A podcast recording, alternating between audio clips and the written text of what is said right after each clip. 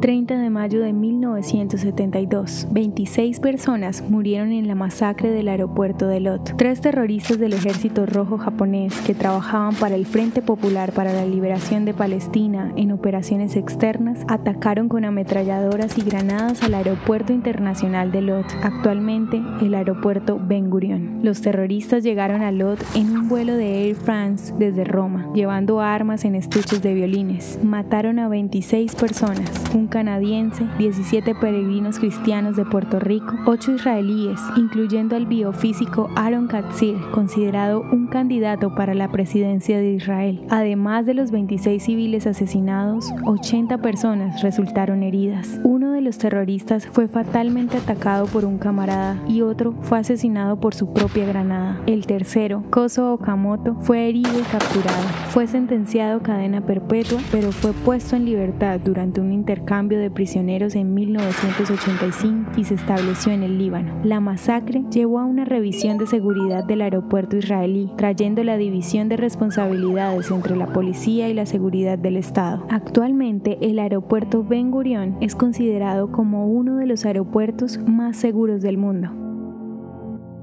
¿Te gustaría recibir estos audios en tu WhatsApp? Compartimos nuevos episodios todos los días.